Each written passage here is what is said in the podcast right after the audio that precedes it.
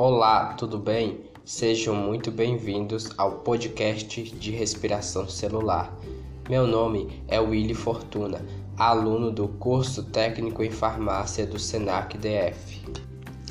Vamos falar um pouco sobre o processo da respiração celular, que ocorre em três etapas, sendo a glicólise, que é a fase de quebra da glicose, o ciclo de Krebs e a cadeia respiratória.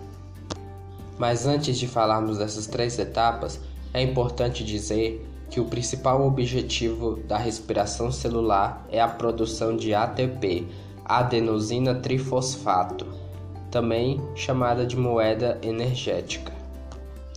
E para que ocorra a respiração celular, é necessário a presença de dois componentes, sendo a glicose e o oxigênio.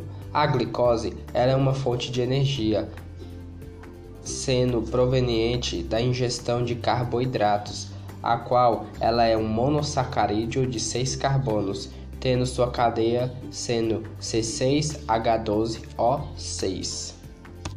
Esse processo ocorre dentro de uma organela chamada mitocôndrias, a qual é o local da respiração celular. E durante a respiração celular, a mitocôndria é responsável pela quebra da glicose, liberando gás carbônico e água e consumindo o oxigênio e a molécula de glicose, gerando o ATP, que é uma fonte de energia de uso imediato.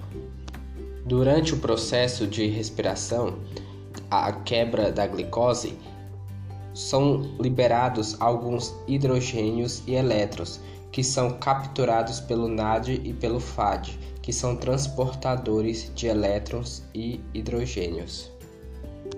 As fases da respiração celular são três, começando pela glicólise, que é a etapa inicial. Ela ocorre no hialoplasma, ou seja, fora da mitocôndria.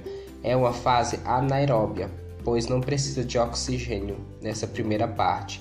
Cada glicose produz 2 ATP, 2 NAD e 2 piruvato ou ácido pirúvico no processo de glicólise. Já no ciclo de Krebs, existe uma fase preparatória do processo, pois depois da fase da glicólise, os dois piruvatos têm que ser oxidados para formar o acetil-CoA, pois o acetil-CoA é a molécula que vai participar do ciclo de Krebs. O ciclo de Krebs ele vai ocorrer na matriz mitocondrial e vai oxidar o piruvato para formar o acetil-CoA. Então, após a glicólise, é gerada dois piruvatos e esses piruvatos passarão por uma oxidação, a oxidação do piruvato que ocorre na mitocôndria para a formação do acetil-CoA, que vai entrar dentro da, da, do ciclo de Krebs e vai ser oxidada, gerando ATP e NAD. Cada ciclo de Krebs vai produzir dois, vai liberar dois gás carbônico, vai produzir três NAD e um FAD e um ATP que é a adenosina trifosfato. Então, a principal função do ciclo de Krebs é terminar de oxidar a glicose, pois cada molécula de glicose vai produzir dois ciclos de Krebs, sendo o saldo dos dois ciclos 4 CO2, 6 NAD, 2 FAD e 2 ATP. A perda de gás carbônico só ocorre no ciclo de Krebs. Depois do é a cadeia respiratória ela ocorre nas cristas mitocondriais, onde vai ocorrer a oxidação dos NADs e dos FADs e vai ocorrer a maior produção de ATP, de energia para o nosso organismo. Nelas serão capturados pelo oxigênio, formando água. Então é a fase de maior produção de ATP e também produção de água.